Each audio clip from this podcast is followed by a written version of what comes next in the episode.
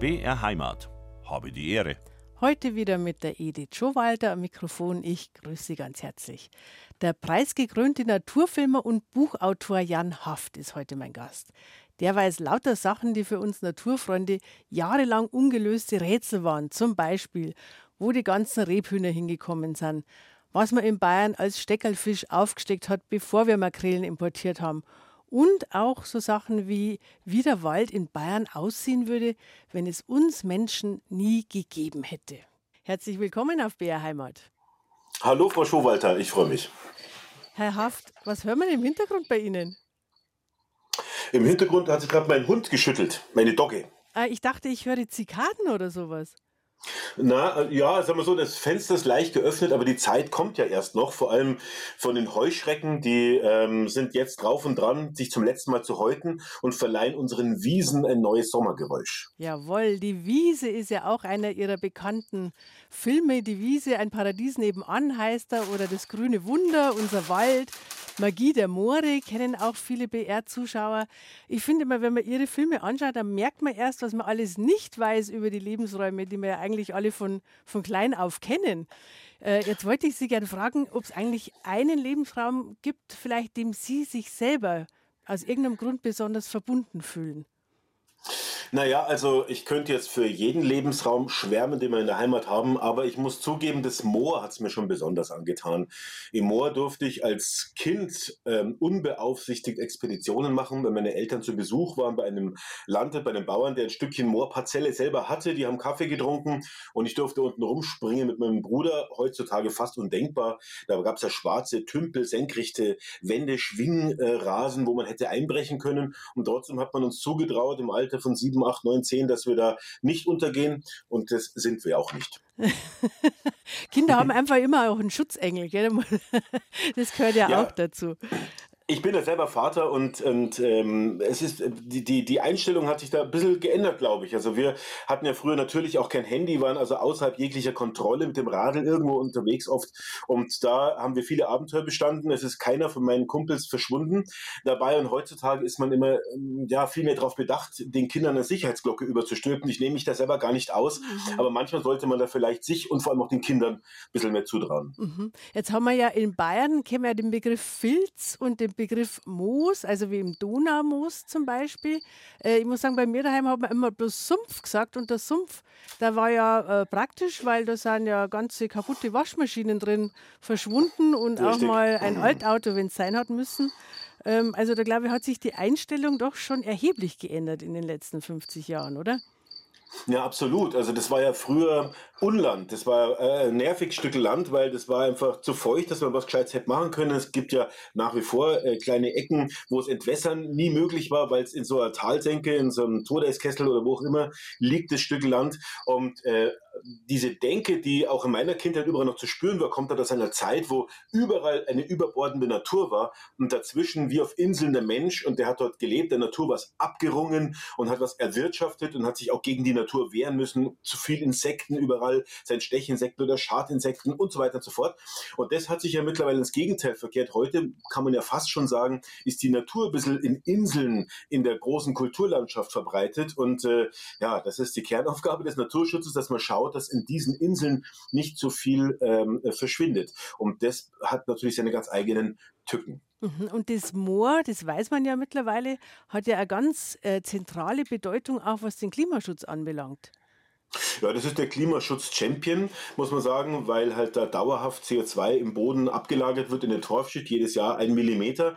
Ganz wenig vom Wachstum her, aber mit der Zeit wächst so ein Hochmoor, darum sagt man Hochmoor, das wächst durch diese abgestorbene Pflanzenmasse, die aber nicht in diesem sauren Milieu sozusagen veratmet wird, sondern die wird einfach abgelagert, dadurch wächst es in die Höhe und das sind also enorme ähm, äh, Speicher von klimaschädlichen Gasen, gefolgt von einer Weide, auf der Kühe grasen, interessanterweise, ganz spannendes Thema. Das heißt auch, weil man immer sagt, ähm, äh, Kühe sind Klimakiller, das stimmt also nur, äh, wenn, was die Massentierhaltung äh, betrifft. Aber wenn man draußen, wie es früher auch bei uns überall auf dem Land war, auch hier im Isental, wo ich lebe, dass halt überall Weiden sind mit ein paar wenigen Viechern drauf, die da sozusagen rumstromern und fressen, das ist auch ein Lebensraum, der das Klima schützt, der wo CO2 abgelagert wird. Allerdings muss man sagen, ans Moor kommt kein anderer Lebensraum ran. Mhm, man denkt ja immer als erstes an Wald, wenn es um äh, CO2-Speichern geht, aber Sie sagen jetzt also, das Moor wäre noch besser. Woran liegt das?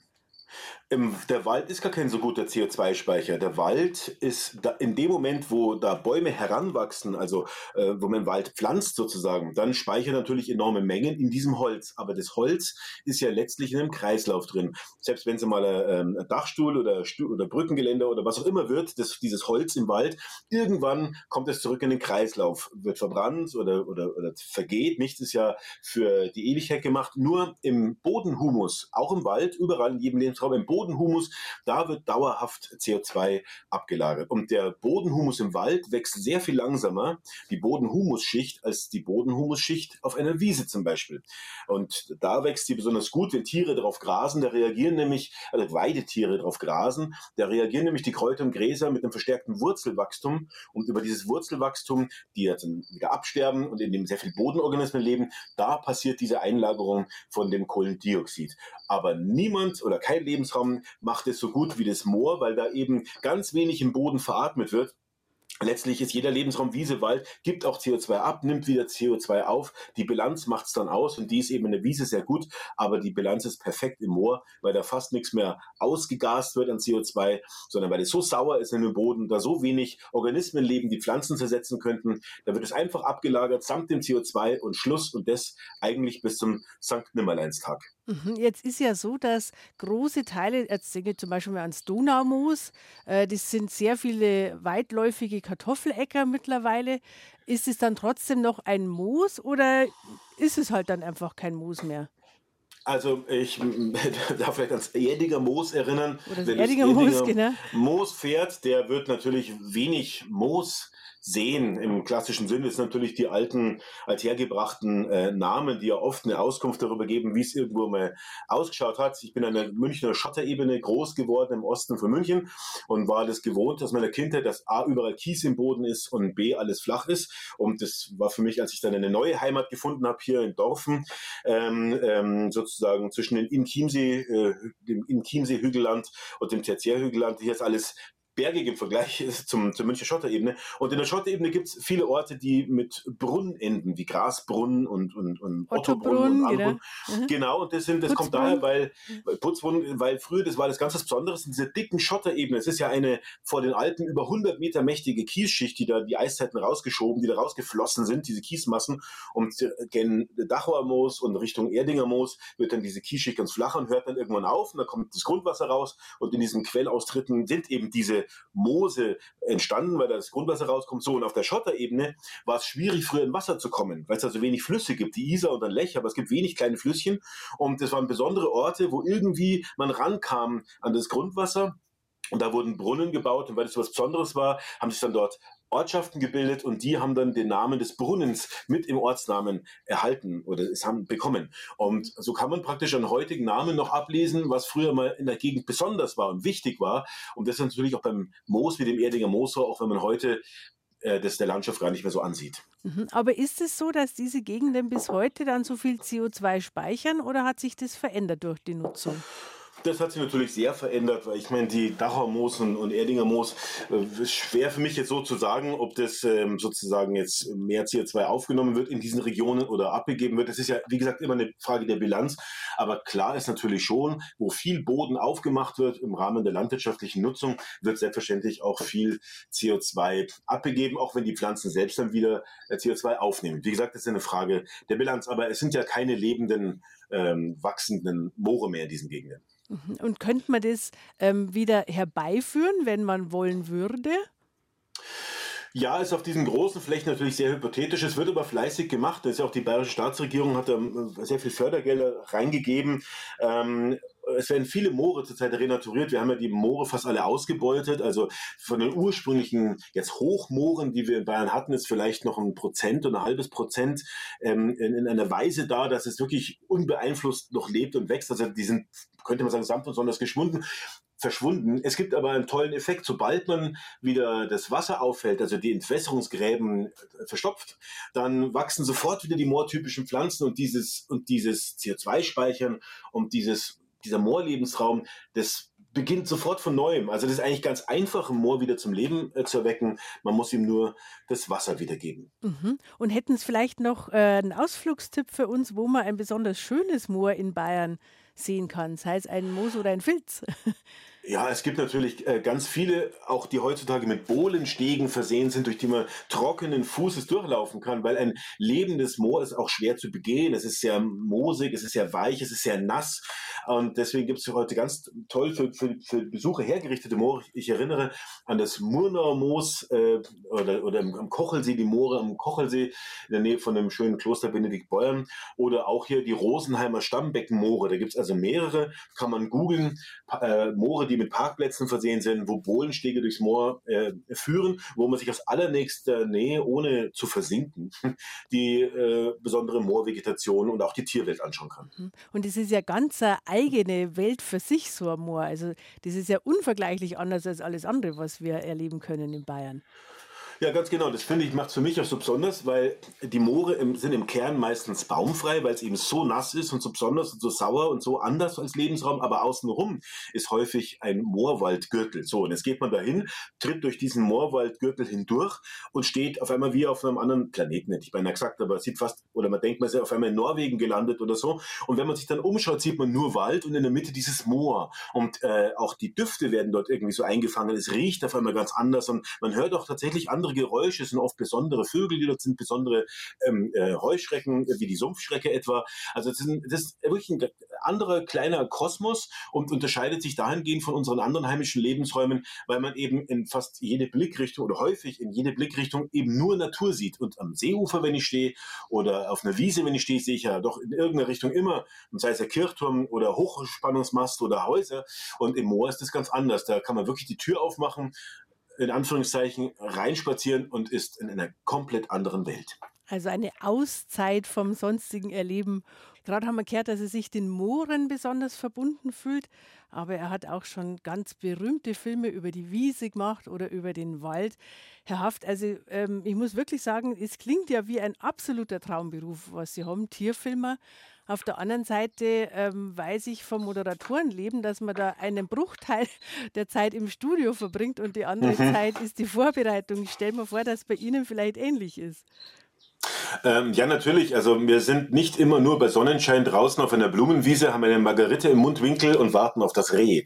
Äh, die, die, Momente gibt's natürlich, die gibt's auch oft und gerade das Warten ist ja so eine Sache, das äh, muss man sich entscheiden. Ist es etwas, wo man sagt, oh, das ist ein toller Job, man muss viel warten oder ist es eine unangenehme Seite? Also manchmal warten wir auch viele Stunden und es kam auch schon vor, dass wir sogar mehrere Tage gewartet haben und ständig im Versteck saßen und durch eine Luke rausschauen und es kommt das erhoffte Tier nicht. Mhm. Und dann wird das Ganze natürlich sehr frustrierend jetzt so von der Arbeit her. Es kommt aber natürlich auch vor, dass man irgendwo hinfährt und die Tiere sind einfach da, gerade Insekten auf einer Wiese zum Beispiel. Die Wiese sind voller Blüte, die Sonne geht unter oder auf, das Licht ist schön weich am Morgen oder am Abend und man hat in einer Stunde ganz tolle Aufnahmen im Kasten. Also das gibt es natürlich alles, aber wie Sie völlig richtig sagen, es ist natürlich nur ein gewisser Bruchteil ähm, der Zeit damit verbracht, dass man draußen in der Natur ist und man ist auch sehr viel, wie es halt heute so ist, am Rechner und schreibt E-Mails und hat Kontakt zu Leuten und kümmert sich um dieses und, und, und uh, um jenes und ist ja auch dann schließlich im Schnitt und in der sogenannten Farbkorrektur, bis irgendwann ein Film mal fertig ist.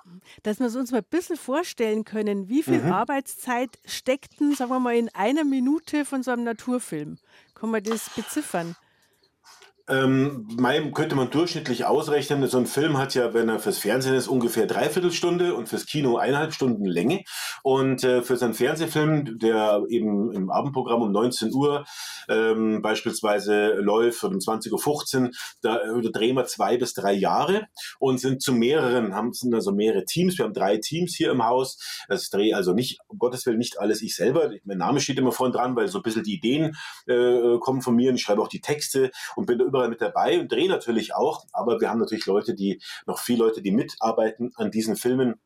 Sonst könnte man das gar nicht schaffen. Und das sind also zwei bis drei Jahre.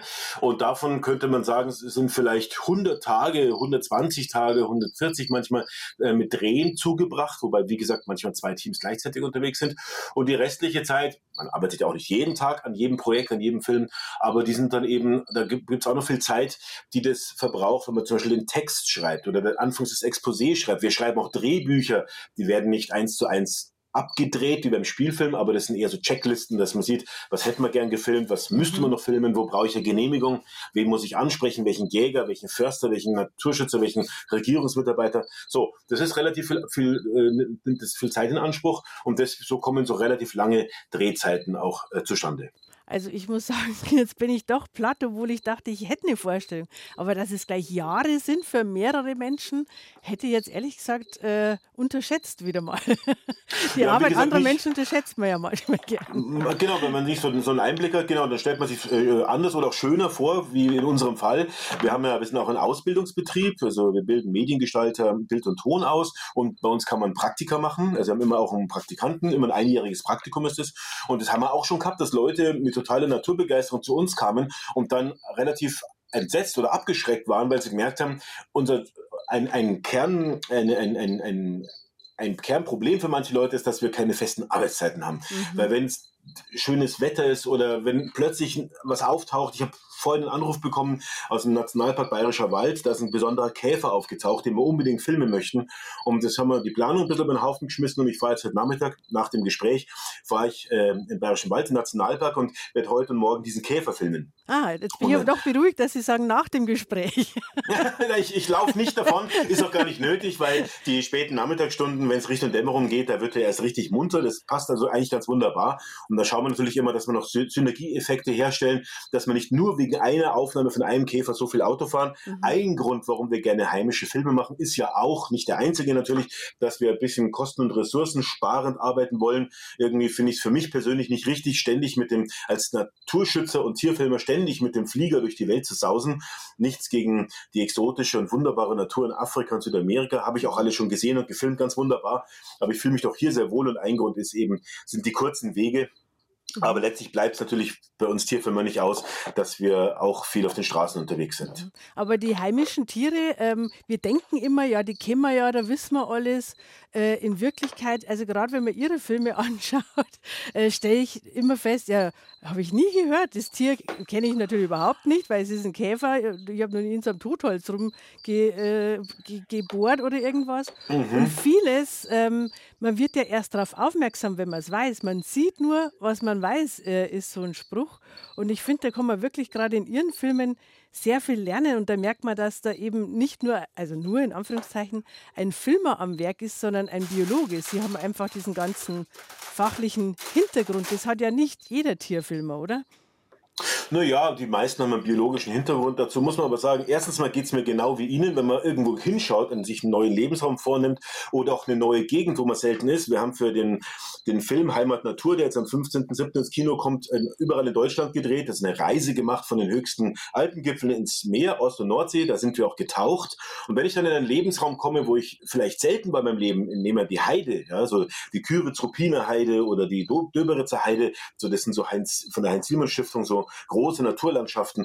Und wenn man da reinsticht, dann sehe ich lauter Tiere und Pflanzen, die ich noch nie gesehen habe, weil die Natur ist so vielfältig, auch die heimische. Man muss sich überlegen, wir haben 50.000 Tierarten bei uns hier in Deutschland und mehrere tausend Pflanzenarten und übrigens mehr als 10.000 Pilzarten. Die darf man nicht vergessen. Mhm. Die Pilze sind ja den Tieren näher verwandtschaftlich als den Pflanzen. Ja, ganz spannende Gruppe. Und natürlich kennt man die allermeisten nicht. Und das ist eine Schatzkiste da draußen, die es wirklich immer zu öfter lohnt, um, aus der man ständig was Neues rauszaubern kann. Wenn man erstmal weiß, wie es heißt, äh, dieses Wesen, das man vor sich hat. Und wenn man dann sich mit der Naturgeschichte ein bisschen beschäftigt. Das sind also die unglaublichsten Dinge noch zu beobachten. Ja, und äh, auch zu filmen. Mhm. Verraten Sie uns, was es für ein besonderer Käfer ist, den Sie heute Nachmittag filmen möchten. Also es gibt ja so tolle Sachen. In dem Fall ist es wirklich ein Käfer, den ich bis vor kurzem auch noch nicht kannte. Ähm, der ist ein Scheinbockkäfer, ein sehr seltener Scheinbockkäfer. Und ähm, man kennt also ähm, so Scheinböcke auch aus dem Garten, andere kleinere orangefarbige, aber das ist ein Scheinbockkäfer, der, der auf untergetauchtem Totholz lebt. Also der mag Sümpfe, wo der Wald einfach wachsen und wieder zusammenbrechen darf. Und wenn dann so Erlenholz oder sowas in so einem Wasser liegt und richtig Wasser durchtränkt ist, nur darin kann er sich entwickeln entwickeln und darauf läuft er dann als herrlich blau-schwarzer Käfer, äh, fast zwei Zentimeter groß, um diese Jahreszeit herum und sucht eben nach Geschlechtspartnern und, und, und so weiter. Und äh, das passiert jetzt gerade und das wollen wir uns dann mit Gummistiefeln oder auch, muss man nachher sehen, äh, bis zu den, ähm, mit den Füßen ganz im Wasser äh, barfuß, wollen wir uns dann äh, das mit der Kamera anschauen. Aha, und das können wir dann in einem Ihrer nächsten Filme dann wahrscheinlich im Fernsehen anschauen. Ja, richtig. Wir sammeln also gerade viele Aufnahmen zum Wald und sind da besonders äh, aktiv gerade im Bayerischen Wald, weil es da eben bei diesen, diesen Flächen, die, die sich einfach wirklich selbst überlassen sind, so viel äh, tut. Da sind also Käfer aufgetaucht, um bei dieser Tiergruppe zu bleiben, die also seit 100 Jahren nicht mehr gesichtet wurden, mhm. weil ja auch der Bayerische Wald, auch wenn es unser ältester Nationalpark ist, auch der war ja bis zu 50 Jahre mehr oder weniger ein noch äh, bewirtschafteter Wald. Da war noch viel natürlicher Wald da, aber trotzdem auch da ist gewirtschaftet worden. Selbstverständlich ist ja auch nicht weiter verwerflich. Dann hat man sich aber eben entschieden, dieses besondere Gebiet komplett zu schützen. Und jetzt tauchen auf einmal die Arten auf, die das brauchen, dass der Wald irgendwo auch zusammenbricht und umfällt. Und die Stürme der letzten Jahre, die ja eigentlich Katastrophen waren und auch der starke Borkenkäfer, das starke Borkenkäferaufkommen in diesem Wald dort, das ja, dem geschuldet ist, dass man die Fichte so gefördert hat nach dem Krieg als Brotbaum und einfach als, ja, als Forstpflanze. Und ähm, der Borkenkäfer und der Wind, die haben sozusagen den Wald richtig umgebaut, also zusammengeschmissen, es wächst ein neuer Mischwald, ein gesunder Mischwald empor, um, der sicher auch zukunftsfähig ist, noch sicher klimafest ist und so.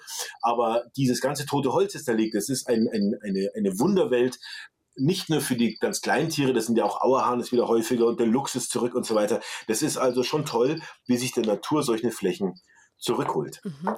Warum gibt es eigentlich keine Rehal mehr? Die hat so früher massenhaft gegeben. Das ist eine Frage, die hört man ganz oft, die Naturfreunde und natürlich auch Schwammerlsucher untereinander diskutieren. Noch nie habe ich jemanden gekannt, der eine Antwort darauf weiß, bis auf heute. Der Jan Haft kann diese Frage beantworten, Herr Haft. Wo sind unsere Rehal hingekommen?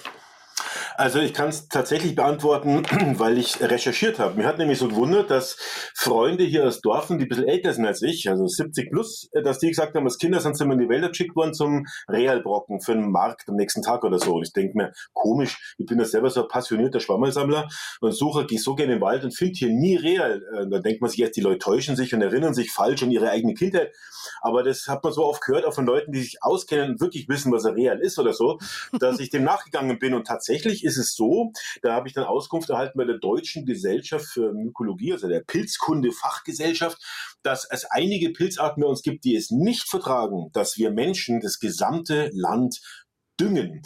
Überall in unserem Land, auf jedem Hektar fallen vom Himmel, könnte man sagen, fast 30 Kilo durchschnittlich an reaktivem Stickstoff herab. Also so Stickoxide und, und Ammoniak und solche Geschichten, die kommen aus Verbrennungsvorgängen, aus jedem Kamin, aus jedem Autoauspuff. Da werden sie ja mittlerweile äh, abgebaut oder da kümmert man sich darum, dass man das reduziert, erfolgreich. Aber aus Industriefeuerungsanlagen und leider auch zum großen Teil aus der Landwirtschaft, gerade der Ammoniak, und da entweichen die als Gase und dieser reaktive Stickstoff, der, ist, der, der, der düngt Pflanzen, äh, da wo es tun soll, äh, wo er aktiv rausgebracht wird, aber auch da, wo es nicht tun soll, wo er einfach vom Himmel regnet. Und es gibt viele Organismen bei uns, die angepasst sind an die Jahrmillionen von Nährstoffmangel und haben Strategien entwickelt, wie man damit zurechtkommt, dass es so wenig Nährstoffe im Lebensraum gibt.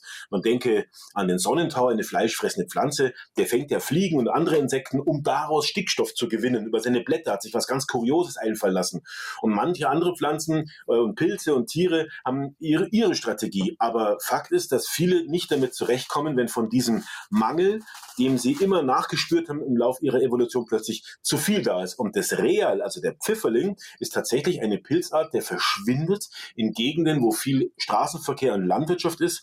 Also die typische oberbayerische Landschaft, kleine Wäldchen und dazwischen Felder und sieht doch alles wunderbar aus. Aber in dieser Landschaft kann der praktisch nicht mehr existieren. Deswegen findet man den Pfifferling nur noch in großen, in Anführungszeichen abgelegenen Waldgebieten, wie zum Beispiel in den Wäldern der Alpen. Mhm. Oder im Bayerischen Wald eben, ist auch so ein Beispiel. Richtig. Aber es hat eben, ich habe mir immer vorgestellt, es hat vielleicht irgendwas mit der, mit der Höhe zu tun, weil man in größeren Höhen erfahrungsgemäß eher real findet. Aber in Wirklichkeit hat es ja damit dann gar nichts zu tun. Ja, es ist tatsächlich eher äh, die, wie soll man sagen, die, ähm, ja, die saubere Luft oder die, der sauberere Boden oder der weniger aufgedüngte Boden. Wenn man jetzt nach Norden fährt, nach Dänemark zum Beispiel, man geht in sandige Landschaften, große Heidelandschaften, wo auch keine Landwirtschaft ist und nicht so viel Verkehr und Industrie, da ist er auch wieder häufig der Pfifferling. Das heißt, er braucht nicht unbedingt per se den Bergwald. Was er braucht, ist ein nährstoffarmer, nicht gedüngter Boden. Mhm. Die andere Frage ist, Was ist eigentlich mit den ganzen Rebperl? Wo sind eigentlich die alle hingekommen? Auf Hochdeutsch Rebhühner. Mhm. also ich kann mich nicht erinnern, in meiner ganzen Lebenszeit waren die immer schon selten, aber äh, die Generation meiner Eltern hat zum Beispiel immer gesagt, ich weiß nicht, da waren früher ganze Ketten von Rebperl. Wo sind denn die mhm. hingekommen?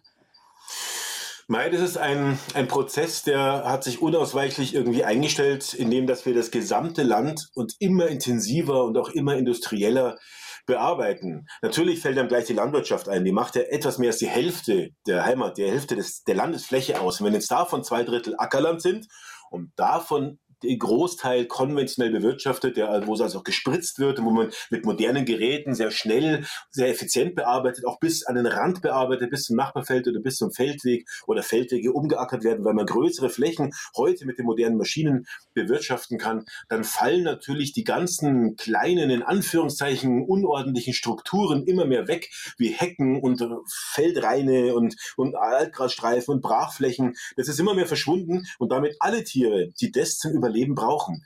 Und als wir herzogen für über 20 Jahre ins Isental, gab es hier bei uns um unseren Grund rum noch Rebhühner, habe ich noch eine Filmaufnahme hier gemacht von eben einer kleinen Kette.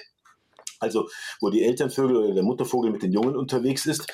Und das findet man immer. Und in dem Zeitraum ist auch da, wo ich lebe, ist der Kiebitz verschwunden als Brutvogel und die Feldlerche sogar, die einst der häufigste Vogel vielleicht, oder einer der häufigsten Vögel Bayerns war, mhm. die ist auch kaum mehr da. Das ist ein sehr trauriges Problem, das wir haben, dass diese Tiere der Feldflur so einfach fast sang- und klanglos verschwinden und dass das keinem mehr auffällt, weil wenn man jetzt rausgeht, es ist ja trotzdem blauer Himmel, grüne Blätter, irgendwie ist die Wiese saftig grün und man hört irgendwie Amseln oder irgendwelche anderen Vögel, atmet tief ein und sagt, ah, Natur. Aber wenn man genau hinschaut, sieht, sieht man, dass sehr, sehr viel, sehr, sehr viele Arten aus der Fläche verschwunden sind. Und was ist an diesen Feldreinen, was die Rebhühner äh, zum Beispiel so notwendig brauchen? Mehrere Sachen. Denken wir allein schon mal an Feldreine, die keiner bewirtschaftet oder die nicht weiter beachtet werden oder Brachflächen. Da wächst das Gras hoch. In ein, zwei, drei Monaten kann blühen und dann Samen bilden. Und da, wenn man dann sich so eine Fläche, da wo es es noch gibt, das sind heute häufig Ausgleichsmaßnahmen für Baumaßnahmen, die irgendwo angelegt werden oder auch private Flächen und so weiter, eben so Naturschutzflächen, da sieht man, dass dann die Singvögel einfallen und sich von diesen Samen ernähren. Heute auch unsere Singvögel werden zum Teil nicht mehr so satt, dass sie, oder werden nicht mehr richtig satt und äh, haben weniger Eier, weniger, weniger Nachkommen.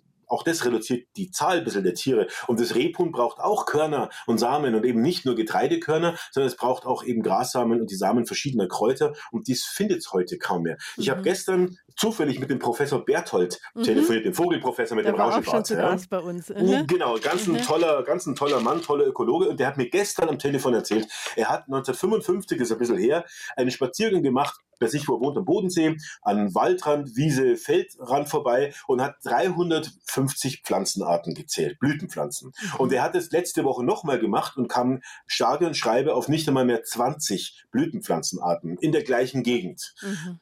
Das, denke ich, sagt alles. Ja, jetzt bemühen wir uns ja gerade alle wieder darum, dass wir mehr Blüten überall haben, Richtig. angefangen im eigenen Garten und dann gibt es Blühstreifen und dann gibt es äh, ganze Förderprogramme für ähm, stillgelegte Felder, mhm. wo dann viele Blüten angebaut werden. Was sagen Sie als Biologe, wie, wie sinnvoll und wie wirkungsvoll vor allem ist sowas? Ich freue mich über jede Maßnahme, die der Natur hilft. Und als ein Nachbar, ein konventioneller Nachbarlandwirt, einen Blühacker angelegt hat, habe ich gleich ein paar Parzellen, haben wir sozusagen mit selber bezahlt. Äh, der hat das sozusagen parzellenweise äh, verkauft, sozusagen dieses eine Jahr, diese Blütenpracht. Bin dann von Naturschützern angegriffen worden, weil es hieß, es sei doch gar kein Naturschutz.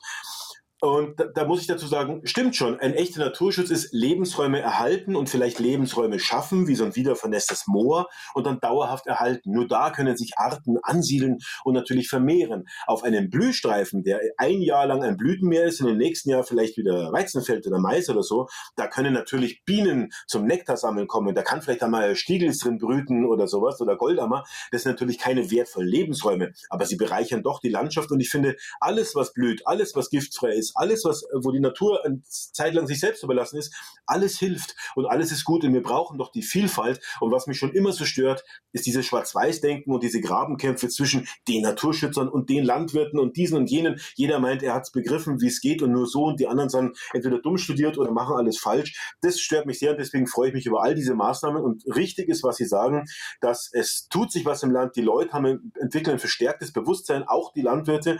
Das hört man also auch die auch Leute, die in der Industrie arbeiten oder die im Management sind. So Leute haben wir in der Familie. Da merkt man auch, dass äh, grünes Gedankengut und das meine ich jetzt nicht politisch, dass das grüne Gedankengut ähm, sich breit macht und dass die Erkenntnis wächst, dass bei uns draußen was Kostbares schwindet, was uns vielleicht einmal schaden kann, wenn wir zu wenig Insekten haben zum Beispiel, und dass wir was tun müssen. Und jetzt wage ich noch einen letzten Satz und die Behauptung, dass ich glaube, dass der Bürger jetzt zur Zeit der Politik voraus ist. Der Bürger, so erlebe ich das in Gesprächen und wie gesagt, nicht nur mit ähm, Studierten und, ähm, und, und, und, und Naturschützern. Der Bürger ist für Veränderungen bereit, weil er sieht, es muss was getan werden und die Politik äh, läuft dem ein bisschen zu sehr hinterher und schaut, ja, wie kann ich das bedienen, damit ich dann gewählt werde? Und ich warte darauf, dass eine Partei, und mir ist eigentlich gleich welche, da sozusagen ein Programm vorlegt und sagt, so schaut unsere Zukunft aus und jetzt wählt mich und dann machen wir das. ja, jetzt haben Sie ja viele gehört und bestimmt auch Politiker und dann wissen Sie ja, was zu tun ist. Die Älteren unter uns, die wissen es vielleicht noch.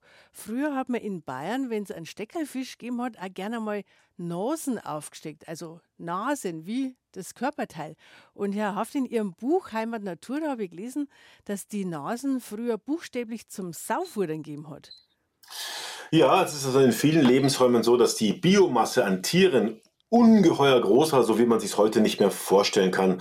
Und es betrifft auch unsere Flüsse. Und ich lebe ja hier in der Isen und in, dem, in der Stadt Dorfen gab es also vor langer Zeit noch zwei Berufsfischer, die davon leben konnten. Und die haben natürlich an jedem Volksfest den Fisch bereitgestellt, auch als Steckerlfisch. Und da kamen also Rotaugen und Nasen und andere Weißfische auf den Stecken. Da hat man nämlich damals von dem gelebt und das genutzt, was vor der Haustür war und hat eben nicht die Makrele importiert, die hm, aus hunderten oder tausend Kilometern Entfernung kommt, wo der Transport ja eigentlich zu Schäden an der Natur führt, Thema CO2 und so weiter.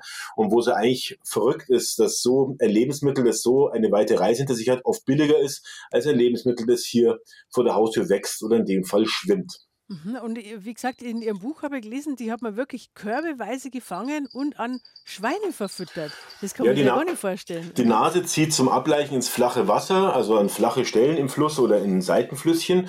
Und äh, das habe ich selber gefilmt an den letzten Vorkommen, wo die Nase letztes Jahr zum Beispiel an der Mangfall bei Rosenheim, wo, wo die Nase noch zu immerhin zu Hunderten äh, sozusagen ins Flachwasser zieht. Da haben wir ganz tolle Aufnahmen gemacht und es gab also früher Leichtzüge mit Zehn und Hunderttausenden von Nasen. Also da war Flachwasserstrecken bis zum Horizont waren voller schlagelnder Fische, deren Rücken und Schwanzflossen aus dem Wasser rausschauen. Und damals ist man ganz einfach zur Laichzeit rein und hat die mit Körben einfach rausgeschöpft und hat die dann tatsächlich auch äh, als Schweinefutter eingesetzt, weil sie in so ungeheurer Masse da war.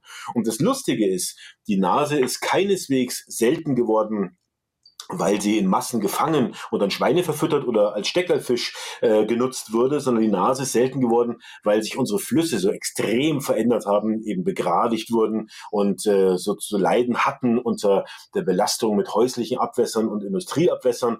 Und das ist da besser geworden, aber nach wie vor ist ein Problem unserer Flüsse, dass aus den Äckern, die oft recht nah ranreichen, viel Erdreich eingeschwemmt wird und dieses Erdreich verstopft das Lückensystem im Boden dieser Flüsse, die alle ein Kiesbett haben, in dem die Fische ableichen. Und in diesem verschlammten Kiesbett können also viele Fischarten bzw. die Eier vieler Fischarten sich nicht mehr entwickeln. Mhm. Ist eigentlich schon traurig, dass der traditionelle bayerische Steckerlfisch, die Nasen, halt so selten ist, dass ihn die meisten Leute gar nicht einmal mehr kennen eigentlich? Jein, also es gibt ja immer zwei Wahrheiten und eine Wahrheit ist natürlich auch, oder mehr Wahrheiten, eine ist natürlich auch, dass die Nase unglaublich grätenreich ja. ist. Und es natürlich gar nicht so traurig sein. wesentlich angenehmer ist, eine Makrele abzufieseln am Volksfest als, äh, als eine Nase. Das, das gehört natürlich, muss man, gehört auch zur Wahrheit. Wir sagen die ganze Wahrheit auf Bär. Ja, genau, mhm, so ist es. Äh, das andere, was ich auch sehr spannend fand, was ich gelesen habe in Ihrem Buch Heimat Natur ist, dass es eine Natur natürliche Ursache dafür gibt, dass im Norden von Bayern eben traditionell die Fachwerkbauweise benutzt wurde und im Süden dagegen äh, die Blockbauweise. Erklären Sie uns das im Radio auch bitte. Ja, auch das sind so Sachen, die äh, damit zu tun haben, dass man früher geguckt hat, was habe ich in der Umgebung, was finde ich vor, das nutze ich. Natürlich nicht aus Umweltbewusstsein heraus, sondern aus der Not heraus, weil wo soll man noch andere zum Beispiel Baustoffe herkriegen? Und jetzt wachsen ja natürlicherweise in den Mittelgebirgen, also im Bayerischen Wald oder in den Alpen, viele Nadelbäume und die wachsen, wenn man sich so einen Wald ja anschaut, relativ kerzengerade. Und im Norden, in Franken etwa, wachsen halt mehr Laubbäume, Eichen und andere Laubbäume und die haben halt häufig einen leicht krummen Wuchs. Und wenn ich jetzt ein Blockhaus äh, bauen möchte, dann bin ich darauf angewiesen, dass ich kerzengerade Baumstämme habe, sonst zieht es in meinem Haus fürchterlich, weil ich lauter Lücken drin habe. Und äh, im Norden hat man aus der Not eine Tugend gemacht, nicht nur im Norden Bayerns, überhaupt im nördlichen oder im Flachland Deutschlands oder auch anderswo in Nachbarländern und hat dann sozusagen mit diesen oft leicht krummen Stämmen ein Ständerwerk, ein Fachwerk aufgebaut und hat es dann ausgefugt mit Mauerwerk und mit Lehm und Stroh und anderen Dingen. Voll spannend. Also Herr äh, Haft, ich finde ganz toll, dass wir noch eine Stunde haben. Rund um die Sommersonnenwende und gestern war ja Sommersonnenwende, ist Glühwürmchenzeit. Und Glühwürmchen, ich glaube, die mag auch jeder und freut sich, wenn er es sieht. Bekanntermaßen sind ja Glühwürmchen genauso wenig Würmer wie die Würmer in den Kirschen. Da hört man wieder die Heimchen von meinem Gast, dem Herrn Haft.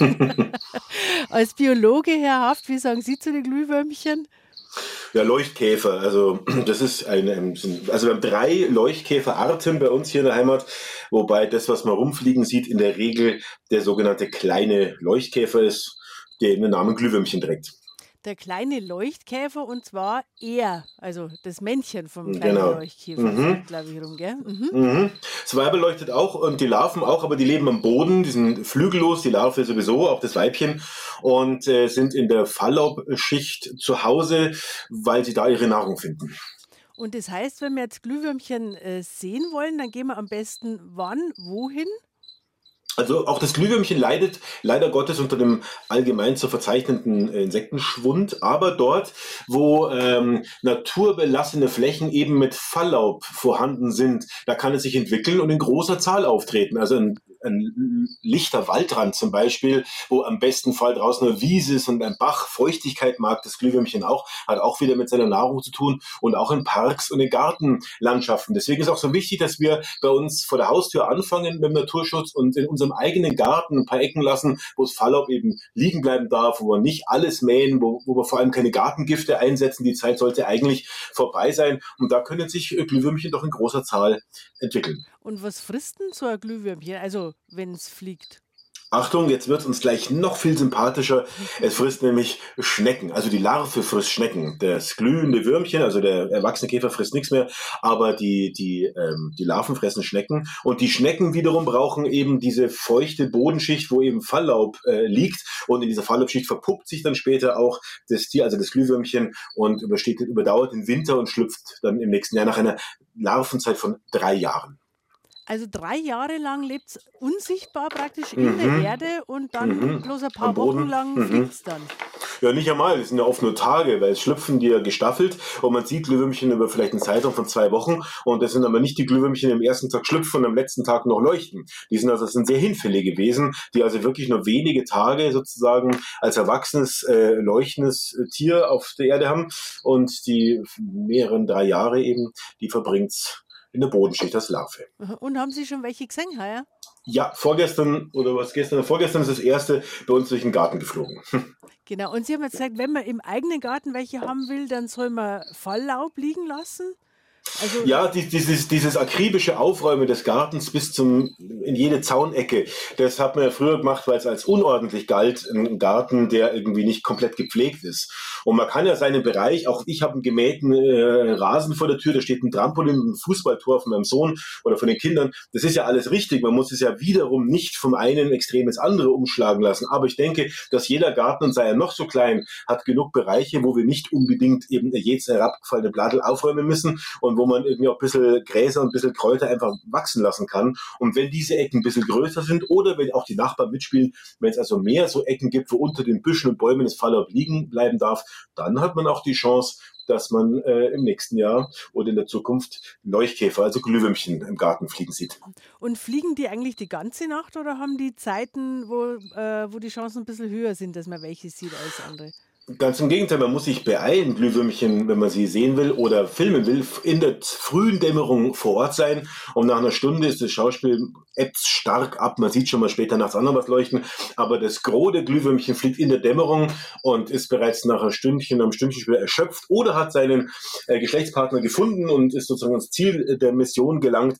Und dann äh, wird es dunkel im Wald. Und dann äh, verlöscht das eine und fliegt es dann in der nächsten Nacht wieder oder war es das dann schon? Im Extremfall kann schon sein, dass es äh, sich völlig ausgepowert hat und weit geflogen ist und sich gepaart hat und dann nicht mehr kann und stirbt. Oder es fliegt noch eine zweite, dritte und vierte Nacht. So ganz genau weiß ich zumindest jetzt auch nicht. Mhm. Fakt ist aber, dass es ganz, ganz kurzlebige Tiere sind. Mhm, also ich habe mir jetzt schon vorgestellt, dass wenn man zwei Wochen lang welche sieht, dass es halt dann immer dieselben sind. das Hausglühwürmchen, das jeden Abend kommt. Ja, genau. Jetzt kommt wieder unser Glühwürmchen. genau. Das ist natürlich eine schöne Vorstellung. Und äh, Fledermäuse, glaube ich, kann man ja auch gut beobachten momentan, gell, in der Dämmerung.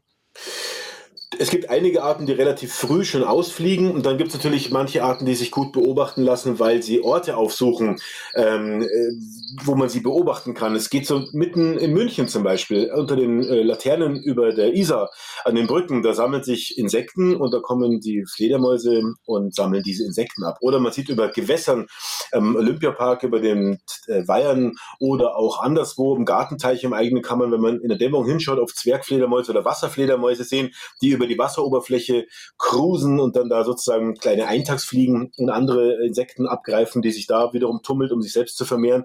Also es ist wie immer in der Natur, äh, man muss halt die Augen offen halten, man muss auch ein bisschen wissen, nach was man schaut. Und wenn man jetzt unsere Lebensräume so anguckt, kann ich mal drei, vier Sachen äh, nennen, die mir einfallen, die, die jetzt anstehen als Beobachtung, die ich spannend finde. Ja, sehr gern. Mhm. Zum Beispiel, wenn man im Wald unterwegs ist oder am, oder am Waldrand, dann sieht man jetzt bald überall die Weidenröschen blühen. Das Waldweidenröschen, es gibt noch zwei, drei andere Weidenröschenarten und das ist die einzige und die Hauptnahrungspflanze von mehreren Schwärmerarten. Mhm. Schwärmerarten sind diese großen Nachtfalter, die ausschauen, die fliegen die Zigarren mit, mit so deltaförmig angelegten Flügeln in Ruhestellung, die so ganz schnell fliegen können und wie ein Kolibri vor der Blüte stehen. Und da gibt es so, ähm, auch welche, die am Tag fliegen, ähm, wie das Taubenschwänzchen, der dann mhm. tatsächlich manchmal mit Kolibris verwechselt wird.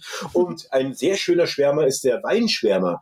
Der ist wirklich pink, rosa und grün gefärbt. Ein irres Viech, hat eine tolle Raupe mit Augenflecken drauf. Die macht also so eine Schlange nach, um Vögel abzuschrecken, hat einen Dorn hinten am Ende von ihrem Körper, ähm, der auch gefährlich wirkt. Und die sitzt auf diesen Weidenröschen relativ häufig. Und wenn man so lang spaziert und guckt sich diese rosa blühenden Weidenröschen aus der Nähe an, dann staunt man, wie häufig man auf diese dicken, fetten, fingerdicken, fingerlangen Raupen vom ähm, Weinschwärmer trifft. Jetzt werden wir gleich alle googeln, Bilder, Weidenröschen.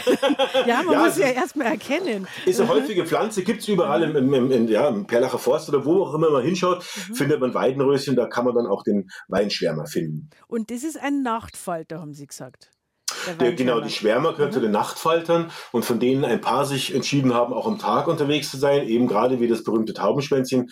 Die meisten Schwärmer sind aber nachts unterwegs, sind große Falter, zum Teil wirklich daumendick und, und, und fingerlange Körper mit mächtigen Flügeln dran und das ist also ähm, toll, die Tiere äh, äh, zu sehen. Und wenn die so farbig sind, das überrascht mich jetzt, weil ich mir immer vorgestellt habe, dass Nachtfalter haben eigentlich keine Farben, weil in der Nacht sieht es ja keiner.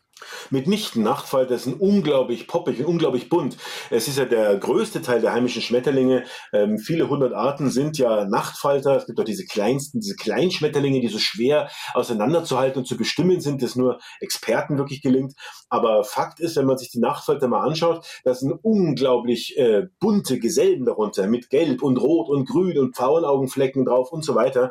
Und man wundert sich nur, wie äh, das, was das für einen Sinn hat, dass diese Tiere derart bunt sind, wo sie, wie Sie sagen, in der Nacht fliegen. Gleiches äh, Phänomen bei den Schwammeln im Wald. Da fragt man sich ja auch, warum die Pilze eigentlich so bunt sind. Damit sie uns gefallen, schätze ich jetzt mal. Könnte man so sagen. Das glaube ich zwar eher nicht, aber auszuschließen ist gar nichts. Sie haben jetzt gesagt, mehrere äh, Sachen haben, was Sie gerade empfehlen würden, was gerade zu sehen ist. Jetzt haben wir also die, die Schwärmer am Weidenröschen, wäre das eine Beispiel? Ja, ich empfehle immer, die Augen offen zu halten nach Blumenwiesen. Einmal wird man ja feststellen, dass man sie kaum mehr findet, nämlich Blumenwiesen, wo eine ganz bunte Mischung aus Wiesenblumen beieinander steht, Glockenblumen, Margeriten und Flockenblumen und, und andere mehr. Sowas sieht man leider nur noch selten. Wenn man aber diese Wiesen findet, dann lohnt es sich genau hinzugucken und zu sehen, was da für eine irre Artenvielfalt an Tieren drin ist. 3000 Tiere, die bei uns in der Heimat vorkommen, haben ihr Hauptvorkommen auf blütenreichen Wiesen. Das muss man sich mal vorstellen. Mhm. Und in jeder einzelnen kann man eben Dutzende davon auf, äh, auf, auf einen Schlag sozusagen äh, beobachten. Und äh, wenn man feuchte Wiesen findet, ähm, sumpfige Wiesen, da wachsen dann so tolle Pflanzen wie der Engelwurz, der Sumpfengelwurz oder der Bärenklau. Das sind Pflanzen mit großen, lappigen Blättern und mit weißen, dolden Blütenständen. Und auf diesen Blütenständen, da ist oft ein ganzer zoologischer Garten drauf. Da kann man also auf einer einzigen, auf einem Blütenteller kann man auf 10, 15 verschiedene Insektenarten beobachten. Ähm, Fliegen und Fliegen, da denkt man erstmal, oh, Fliegen, habe ich Stubenfliege, ich mag keine Fliegen, Goldfliegen, die sich an Aas vermehren. Aber es gibt bei uns in Deutschland hunderte Fliegenarten und manche sind übrigens sehr selten, ganz bizarr, wunderschön, haben Stielaugen, haben bunte, irisierende Flügel, haben ganz äh, tolle Abschreckungsmuster und machen armen andere Tiere nach, damit sie selber nicht gefressen werden. Also eine ganz faszinierende Tiergruppe, wenn man sich mit ihr ein bisschen beschäftigt, die findet man drauf. Man findet drauf Wanzen, man findet drauf ganz viele verschiedene Käfer und andere äh, Tiere mehr. Und da kann man tatsächlich einmal eine halbe Stunde vor einem einzigen Blütenteller vom Engelwurz verbringen und äh, beobachten, wie die Tiere anfliegen und abfliegen und sich äh, volllaufen lassen mit Nektar und den Pollen fressen, wenn man denn eine Wiese findet, auf der noch der Engelwurz blüht. Mhm. Blühende Blumenwiesen, die sind ein Hotspot der Artenvielfalt, hat mein Gast, der Jan Haft, gerade gesagt. Wenn Sie jetzt mal überlegen, wann und wo Sie zuletzt Glockenblumen und Wiesensalbei und Margeriten und andere Wiesenblumen irgendwo gesehen haben, dann ist die Wahrscheinlichkeit groß, dass Ihnen vielleicht eine Almwiese einfällt. Herr Haft, was ist so besonders an Almwiesen, dass die so besonders vielfältig blühen?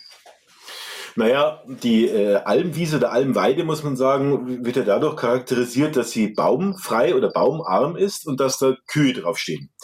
Und wenn man jetzt durch die Alpen spaziert, so wie ich das letzte Woche gemacht habe, wo wir gedreht haben in den Berchtesgadener Alpen, am Hohen Brett und am Pfaffenkegel, äh, und am Schneibstein. Dann spaziert man sozusagen durch Bergwald, kommt auf so eine Almweide und auf einmal wird's laut. Man hört Vögel, man hört Insekten, wo man hinschaut, schwirren Schmetterlinge umher und eben viele andere Insekten, Schwebfliegen und, und, und, und Heuschrecken sind unterwegs. Und das, die sind dort, diese Tiere, nicht ähm, trotzdem da Kühe herumtrampeln, könnte man ja meinen, sondern wegen der Kühe. Ach, Mhm. Also die fressen die doch ab, würde man denken. Das ist doch nicht gut für die Blumen. Na, die schaffen aber doch den Lebensraum für diese Blumen. Ganz viele äh, Alpenblumen, wie zum Beispiel Enziane, haben Bitterstoffe und Giftstoffe, damit sie zumindest während der Blütezeit nicht abgefressen werden. Und die Kühe suchen sich also die schmackhaften Kräuter. Und außerdem ist die Almweide so groß, dass die Kühe niemals alles radikal abfressen könnten, so wie es ein Mähwerk ja machen würde. Eine Wiese, wenn gemähte, da ist auf einmal alles weg. Alle Blumen weg, alle Stängel weg. Und äh, nur die Insekten können dann überleben überleben, die bereits Eier im Boden gelegt haben. Nicht einmal die Insekten, das machen viele Heuschrecken, die ihre Eier einstechen in die Stängel der Pflanzen. Und auf einer Weide, wo die Kühe grasen, bleiben immer genug Stängel stehen, weil die eben nicht hundertprozentig alles abfressen. Die mögen und, ja gar nicht alles. Es und mögen ja nicht alles. Pflanzen, die sie gar nicht mögen. Genau, also bleiben genügend Strukturen da und Blüten da, wo die Tiere Nektar trinken können und sich vermehren können. Und der Witz ist, dass das bei uns im Flachland nicht nur genauso war, sondern wahrscheinlich noch viel toller. Das heißt, die extensiven Weiden, die man früher wieder aus der Not heraus hatte, nicht aus der Liebe zum Schmetterling oder zur Heuschrecke, die man aus der Not heraus hatte im Flachland, da, äh, weil es im Flachland mehr Arten gibt als in den Bergen, weil es hier unten einfach wärmer ist, waren das Paradiese für Insekten und damit eben auch Paradiese für Vögel und Fledermäuse und Reptilien und, und andere Tiere, weil da so eine große Artenvielfalt herrschte. Das heißt, wenn man jetzt auf einer ganz normalen Wiese, die jetzt momentan gerade fünf, sechs Mal im Jahr gemäht wird, immer dann, wenn der Eiweißgehalt besonders hoch ist, mhm. wenn man das nicht mehr machen würde und würde die in Zukunft nur noch als Viehweide nutzen, wie lange würde das dauern, bis die, wird die dann von allein wieder bunt oder muss man da was ansehen oder wie stellt man sich das vor? Also sie wird von ganz allein wieder bunt, aber bis die, die Wiesen, ähm, die man mal umgebrochen hat, die über lange Zeit sich entwickelt haben, wieder so extrem artenreich sind am Ende mit Orchideen drin und der ganzen Vielfalt an Pflanzen, ähm, ähm, äh, die in so einer Wiese wachsen können, vergehen tatsächlich Jahrhunderte, also viele Jahrzehnte und es so, so ganz alte Wiesen, die über Jahrhunderte immer nur beweidet oder ganz extensiv gemäht wurden, die, die, diese Wiesen sind eigentlich echt wirklich unheimlich kostbar, weil sie sind ganz schwer wieder herzukriegen, wobei man natürlich mit Saat Saatgut ordentlich nachhelfen kann. Aber bei der Tierwelt kann man nicht säen und bis da eben mehrere hundert Wanzen und Zikaden und eben Fliegen und Heuschrecken und Schmetterlinge wieder in der Wiese leben, vergeht auch lange Zeit. Aber Jetzt kommt das wichtige Aber, wir sind ja alles Optimisten und auch gut gelaunt. Sobald man eine Wiese extensiviert, im Idealfall eben beweidet, extensiv beweidet, weniger als eine Großvieheinheit, sagt man, pro Hektar Fläche.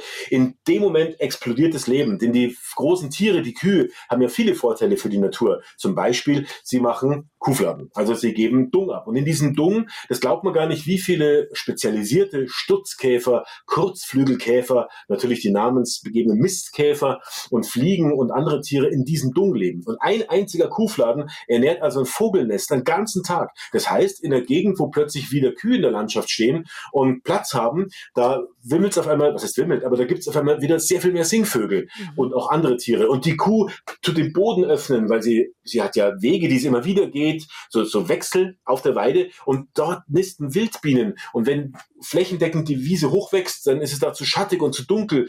Und da gibt es viele andere Arten noch, kleine Pilze und Flechten die auf diesen Trittsiegeln leben. Und da, wo sich vielleicht die Rinder immer wieder wäugeln und, und, und suhlen, da gibt es vielleicht ganz kahle Flächen oder wo sie immer herumstehen, rumtrampeln, wo sich das Regenwasser sammelt. Und da gibt es kleine Krebschen und da gibt's, können Frösche ableichen. Also das Rad des Lebens das fängt sofort an, wieder sich ganz schnell und immer schneller zu drehen, wenn man auf einer Fläche wieder die großen Tiere hinstellt, die es ja über Jahrmillionen von Natur aus gab und die später bei Menschen, bei den Landwirten, bei den Bauern gab, weil sie alle ihr Vieh draußen irgendwo am Weiden lassen. Und das alles ist erst eigentlich mehr oder weniger so verschwunden, als wir aus Effizienzgründen vor 30, 40 Jahren begonnen haben, die Tiere in die Ställe zu sperren und mit äh, ja auch verändertem Futter, mit Silage, im schlimmsten Fall importiert aus Südamerika zu füttern.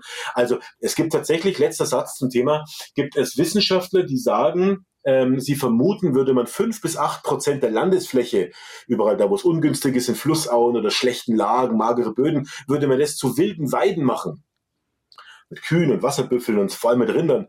Dann könnte man das Insektensterben und den Rückgang der Artenvielfalt in Deutschland aufhalten. Mhm. Also bisher ist es ja eigentlich umgekehrt, wenn ein sehr schlechter Boden ist, dann muss man umso mehr Kunstdünger zum Beispiel verwenden, um das sinnvoll nutzen zu können. Und Sie würden ja genau. eher für das Gegenteil plädieren. Sie sagen, sinnvoll Unbedingt. nutzen kann man es auch ganz anders.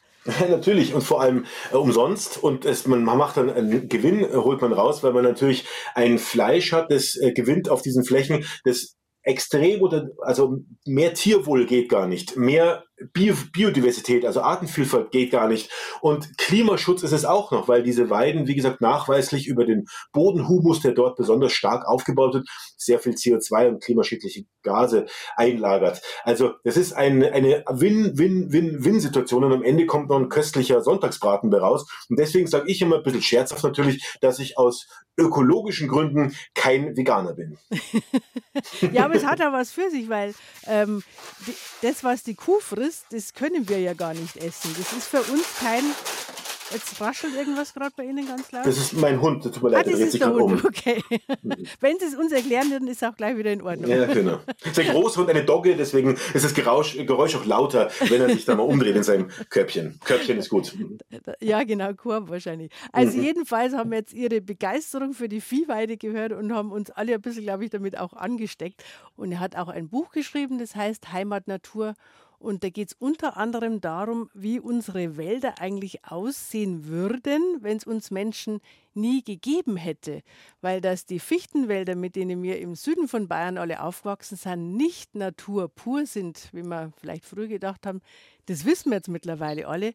Wie ist es denn mit den Buchenwäldern, die ja im äh, Norden von Bayern vorherrschen? Wären die Natur pur? Wird es die geben, wenn es uns Menschen nicht geben würde, Herr Haft? Ach ja, es gibt natürlich nicht immer nur das eine oder das andere oder das eine nicht und das andere nicht.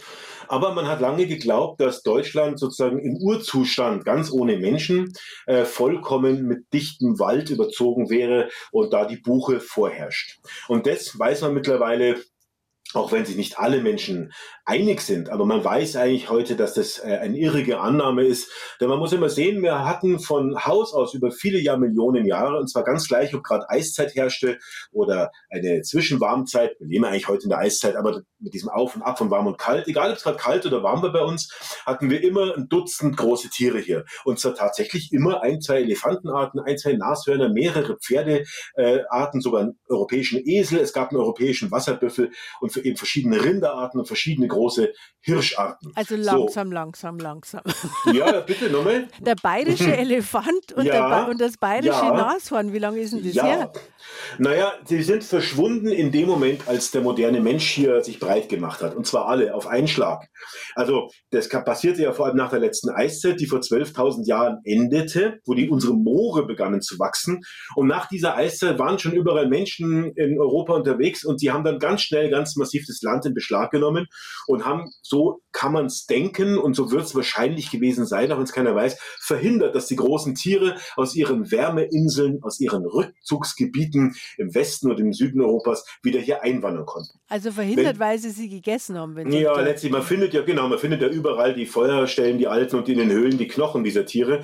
Und äh, wenn wir jetzt äh, unsere jetzige Warmzeit betrachten, in der wir jetzt gerade sind, seit 10.000 Jahren, theoretisch kommt ja wieder mal irgendwie Eiszeit, wenn nicht all dem der Mensch durch Klimawandel einen Strich durch die Rechnung macht. Das wissen wir aber alles nicht. Äh, wenn wir jetzt wissen wollen, was bei uns heute im Land, in Bayern auch leben würde an Tieren, müssten wir uns die letzte Warmzeit anschauen, also vor der letzten Eiszeit. Die war mhm. ja circa 100.000 Jahre lang. Die sind immer viel länger, die Kaltzeiten, als die Warmzeiten dazwischen, merkwürdigerweise. Das ganze Spiel machen wir jetzt seit zweieinhalb Millionen Jahren. Da wird es immer 100.000 Jahre lang kalt, dann 10.000 Jahre lang warm, dann wieder 100.000 Jahre lang kalt und so weiter.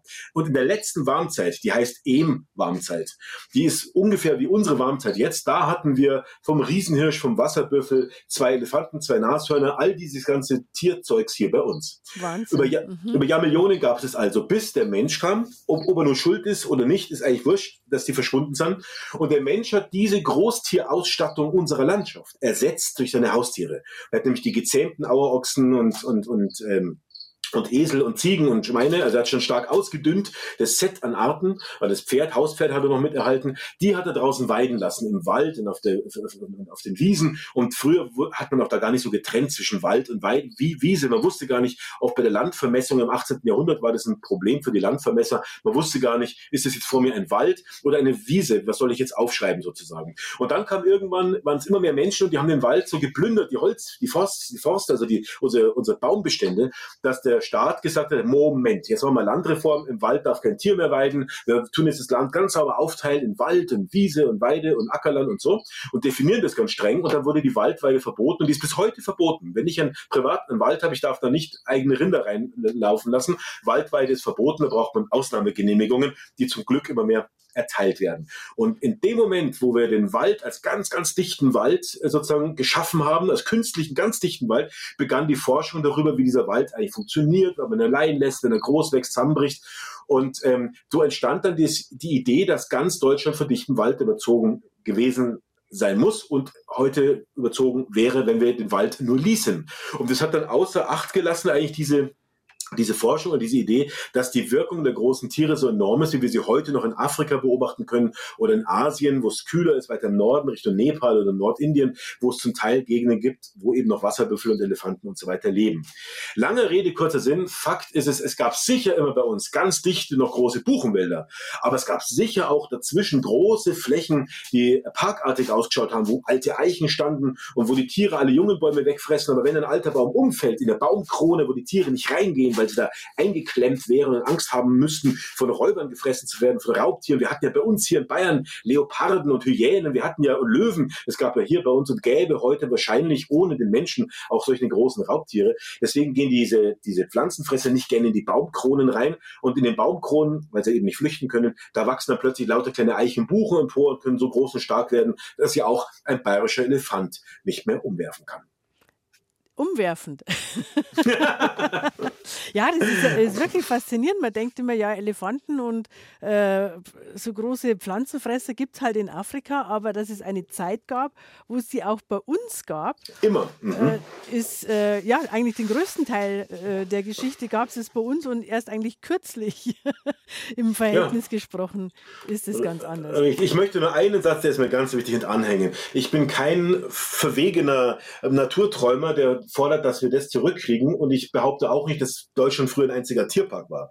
Es ist mir nur wichtig, auch hier wieder zu sagen, wir brauchen wahrscheinlich einen Blick auf die Mitte. Weder Tierpark mit wenig Bäumen noch komplett geschlossener Wald. Die Vielfalt macht's, das Mosaik macht, die Mischung macht. Es ist ja wie auch im Zusammenleben der Menschen. Und äh, deswegen finde ich es toll, dass zurzeit so viele Projekte laufen in allen Bundesländern, wo man sich anguckt, was passiert eigentlich auf einer wilden Weide, wo man die großen Tiere und wenn es auch nur ganz wenige Arten sind, hinstellt. Das Tollste ist am Rind. Ich habe selber zwei Wasserbüffel seit zwei Jahren. Wir haben zwei Hektar Sumpfland hinterm Haus. Da grasen die und ich bin erstaunt, wie viel Eidechsen, Ringelnattern, Blaukehlchen und andere tolle Vögel sich da auf einmal tummeln, nur weil die Viecher mosaikartig fressen und weiden, die Gewässerufer offen halten und sich in kleinen Pfützen suhlen, die nachher zu ganz tollen Laubfroschtümpeln werden. Und das Tolle bei Ihnen ist, wenn Sie das sehen, dann sehen wir das ja auch bald, weil Sie filmen es ja dann gleich wieder. Gestern habe ich die Wasserbüffel gefilmt und wenn mir die Sekunde noch erlaubt ist, ich habe gestern was Tolles entdeckt auf den Wasserbüffeln, die gerne im Wasser liegen, im Tümpel, sonnen sich gerne Frösche. Grüne, dicke Frösche. Das ist bekannt und man heißt immer, ja, die sonnen sich da, weil es so schön warm ist. Aber es war 34 Grad, die wollten sie nicht sonnen, denen war eher zu heiß. Was die gemacht haben,